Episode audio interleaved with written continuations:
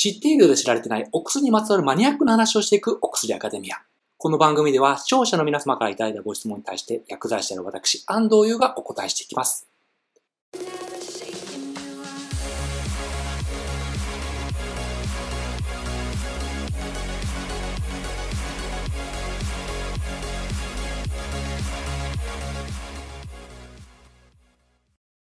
改めましてよろしくお願いいたします。本日は R さんよりいただいた質問でございます。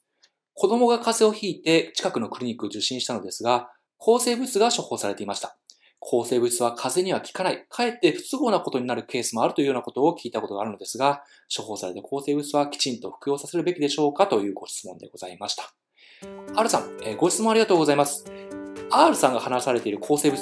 厳密に学問的に言うとですね、抗菌薬のことですので、ここでは抗菌薬という言葉を使用しますね。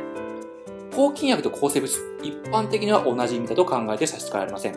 でまあ、ざっくりお話ししておきますと、抗生物質はですね、微生物が作った自然な物質やそれを加工したものを指します。なので、完全に人工的にですね、作ったものは抗生物質じゃないんですね。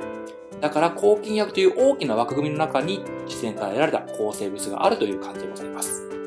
で、R さんご指摘の通り、ウイルス性疾患である風邪にはですね、抗菌薬は効きません。このことはですね、医療従事者であれば常識でございます。誰もが認識している当たり前のことなんですね。今回なぜ R さんのお子さんに抗菌薬が処方されたのかを考えますと、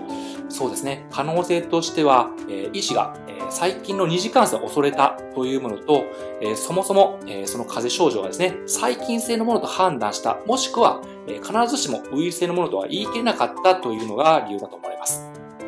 まず一つ目、細菌の二次感染を恐れたでございますが、一応可能性として挙げましたが、こちらはまずないと思いますね。以前はですね、肺炎の予防のためと称してですね、風邪に抗菌薬がバンバンと使われていたんですけれども、これに関してはですね、もうすでに国際的な調査研究がたくさんありまして、抗菌薬を飲んでもですね、細菌の二次感染は予防できないと結論付けられていまして、今や国際的な常識になっています。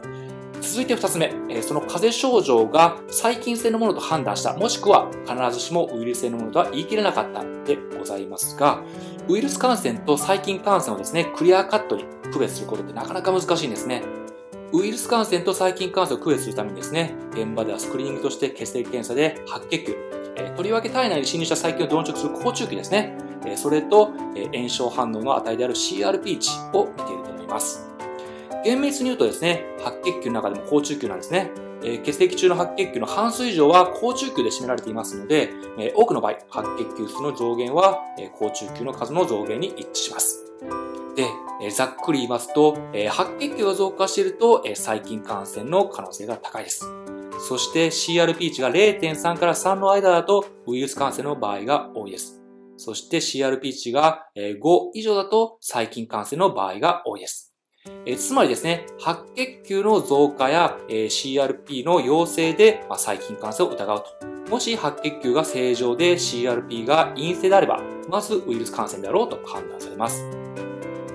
えただしですね、えこの頼りになる白血球の数と CRP も万能ではないんですね。白血球数は、え細菌感染にも増えないこともあります。え例えばですね、細菌感染の初期や重症例では白血球は逆に減少してしまいます。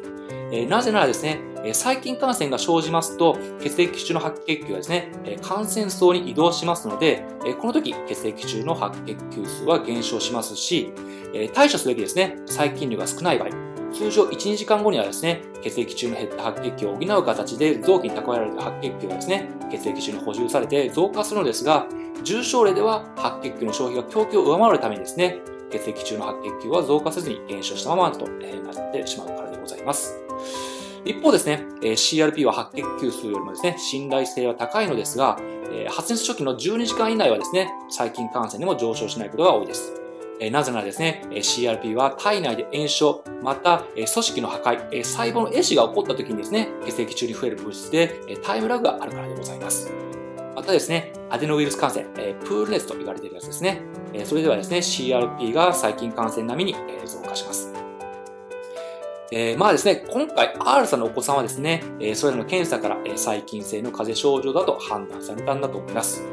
で、えー、もう一つの質問、えー、抗生物質の服用によって起こる不都合のケースについてでございますが、えー、抗菌薬はですね、えー、病気の原因となっている悪い細菌をやっつけると同時にですね、もともと人間の体内に存在している常在菌、この善玉菌もですね、攻撃してしまいます。えそのためですね、体にとって良い働きをする常在菌の数が減り、え下痢や便秘、そしてま赤ちゃんですとおむつかるなどが起こりやすくなってしますね。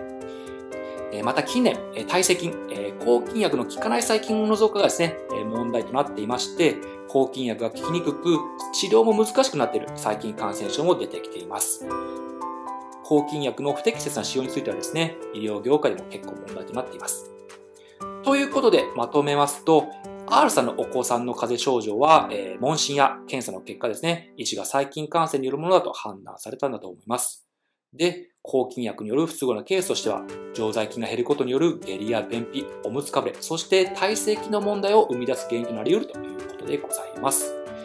今回ですね、きちんと検査されて抗菌薬が処方されたのであれば、適切な使用だと考えられますので、医師の指示通りきちんと抗菌薬を飲み切ることが大事だと考えます。ということで、本日は以上でございます。ご清聴ありがとうございました。